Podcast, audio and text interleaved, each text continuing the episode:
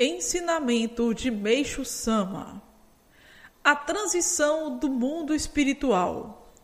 Explicarei a seguir a mudança que acontecerá com o homem em decorrência da transição da era da noite para a era do dia no mundo espiritual.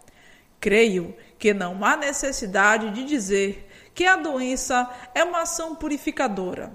No entanto, o que devemos saber é que antes da purificação ocorrer no corpo físico, ela ocorre primeiramente no corpo espiritual, uma vez que este está ligado ao mundo espiritual.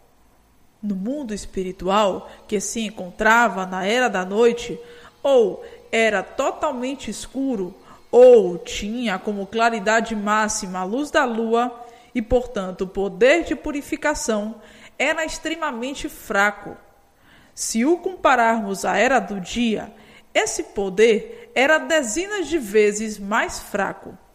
Durante o período da era da noite, portanto, é difícil acelerar o processo de purificação.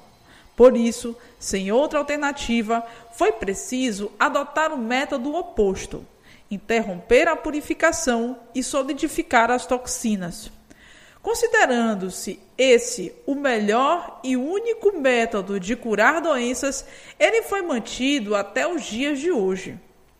Todavia, a partir do ano de 1931, época em que houve o incidente da Manchúria, começou a surgir a luz divina no mundo espiritual.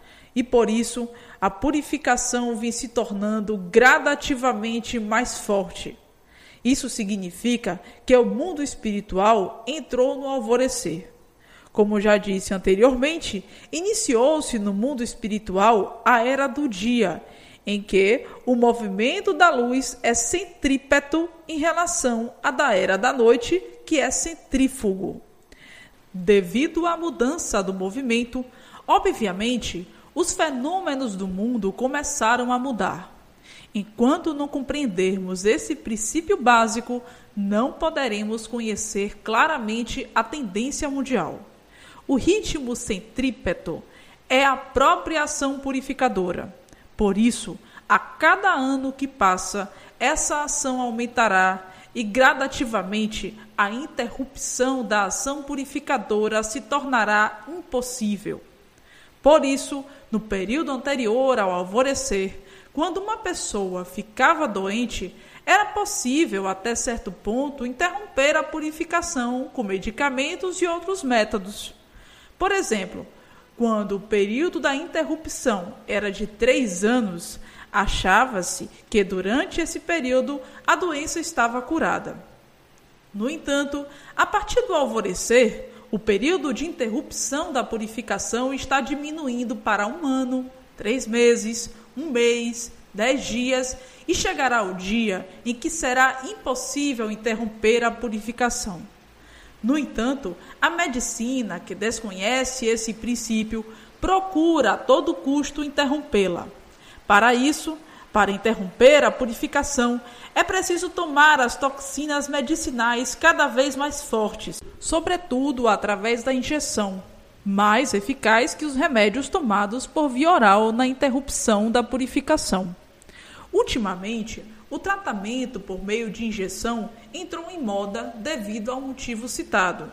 Temos ouvido frequentes casos de pessoas que tomaram injeção e que perderam imediatamente a vida. Realmente, o choque entre a purificação forte e o método poderoso de interrupção da purificação provoca um violento atrito. Por isso, ocorrem repetidamente resultados como esse.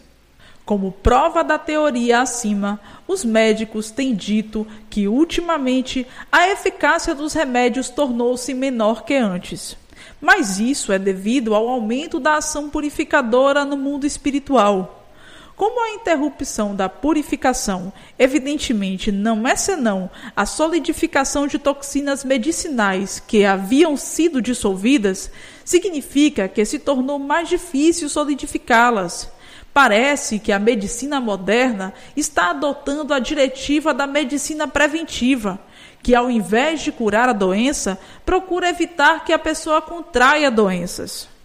Embora essa afirmação pareça ter lógica, creio que a medicina atual passou a proceder assim em relação à doença por conseguir curar muito pouco as doenças e por não encontrar outra alternativa.